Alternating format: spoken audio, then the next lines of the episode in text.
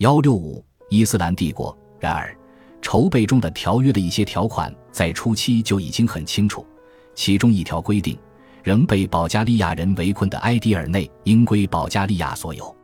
当时以大维齐尔卡米尔帕夏的政府居然同意让步，此举太过于不可思议，再度促使作为国家守卫者的军方采取行动，弥补议会无能导致的失败。一九一三年一月二十三日，恩维尔带领的一小队人马冲进内阁办公室，击毙国防大臣纳吉姆帕夏，用枪逼着卡米尔辞职。恩维尔和他的盟友随后征用教长的座驾开到皇宫。逼迫苏丹用马哈茂德谢夫凯特帕夏取代卡米尔出任大维齐尔，马哈茂德谢夫凯特还成了国防大臣，而他几个月前才刚刚被免去这一职务。这个突然的违宪行为，把整个内政及抵抗外敌的责任都交到了马哈茂德谢夫凯特的手里。他的政府拒绝伦敦会议得出的和平条款，保加利亚人于是再次开始炮击埃迪尔内。安维尔向马哈茂德谢夫凯特提议由他领兵从西边进攻保加利亚人，但这次行动以惨败收场。埃迪尔内于1913年3月24日向保加利亚投降，合约于5月30日在伦敦签署。恩维尔的政变推翻了政府，却未能加强奥斯曼军队守土卫国的能力，统一进步党看起来也失去了民心。一世英名毁于第一次巴尔干战争的马哈茂德谢夫凯特，在一九一三年六月十一日遭到暗杀，涉嫌行刺的十二个人全被处以绞刑。统一进步党正好借此机会清除异己。不久之后，保加利亚、塞尔维亚及希腊因领土的分配产生争执，保加利亚把部队从东边的新边界色雷斯调往马其顿。第二次巴尔干战争爆发，奥斯曼部队于是西进。填补了保加利亚留下来的空间，这给了统一进步党一个展示勇气的大好机会。奥斯曼收复了埃迪尔内，部队继续向西越过马里察通贾河防线。帝国与保加利亚之间接下来的和谈使埃迪尔内继续处在奥斯曼的控制之下，也确定了今天土耳其西部的边界。一九一三年一月的政变使统一进步党高层紧紧扼住了政府的脖子。但统一进步党也在巴尔干战争中失去了自己的根据地马其顿。与此同时，英国则以埃及为基地，大肆发动谴责土耳其的宣传攻势，明目张胆地挑拨奥斯曼帝国与阿拉伯人之间的关系。对伊斯坦布尔政府来说，很明显，帝国内最大的非土耳其族群必须得到安抚。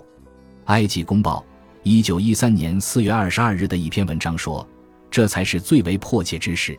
这是闪族的伊斯兰教徒与土耳其的伊斯兰教徒之间的斗争，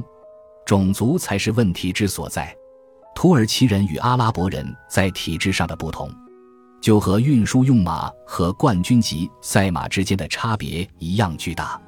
两者更大的差异在于心智与性情。土耳其人迟钝、温和、稳定、独断、现实、少虑、缺乏美感。而阿拉伯人则凌厉、不易满足、民主、原属、浪漫、细致、多才艺。伊斯坦布尔政府努力地配合阿拉伯的要求，在地方治理上尽量采取能够接受的方式。奥斯曼在中学与法庭、请愿与官方文件中恢复使用阿拉伯语，获得了极为正面的反响。就在几年前。奥斯曼人还将推广土耳其语作为帝国通用语言视为一种帝国整合的工具，但对苏丹的阿拉伯臣民来说，推广的措施带来了极大的痛苦。另外一个奥斯曼仍在考虑的建议是，放弃战略上太过脆弱的伊斯坦布尔，在帝国中部地区建都。马哈茂德谢夫凯特来自巴格达，他十分赞成这个提议。他曾认为选址在阿勒颇可以挽回阿拉伯的民心。另外一些人担心阿拉伯地区未来可能脱离奥斯曼帝国，建议在安纳托利亚找个地方建都。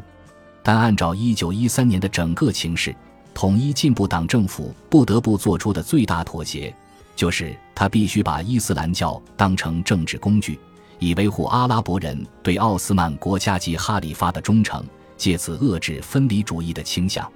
这也反映在阿卜杜勒哈米德对宗教的战略性应用上。由于领土的丧失，导致奥斯曼主义成了不合时宜的概念，适应时代的伊斯兰主义成为唯一可行的维护阿拉伯人对帝国忠诚的手段。于是，在一九一四年的选举后，议会中的阿拉伯代表的数量空前增加。和许多因为中央政府过度集权而疏远的族群一样，奥斯曼的阿拉伯人想象不出其他的生活图景。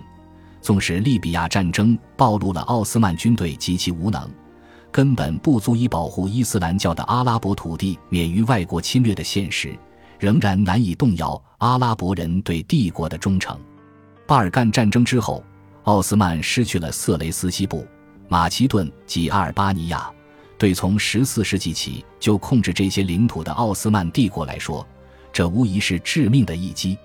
巴尔干的穆斯林离乡背井逃往伊斯坦布尔，19世纪的难民危机再次上演。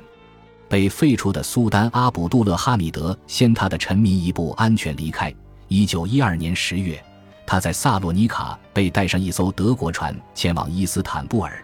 转至博斯普鲁斯海峡畔的贝勒贝伊宫，在那儿走完一生。贝勒贝伊宫没有叶尔德兹宫那么避世，在贝勒贝伊宫。他只能眼睁睁地看着世界在他的眼前剧烈改变。本集播放完毕，感谢您的收听，喜欢请订阅加关注，主页有更多精彩内容。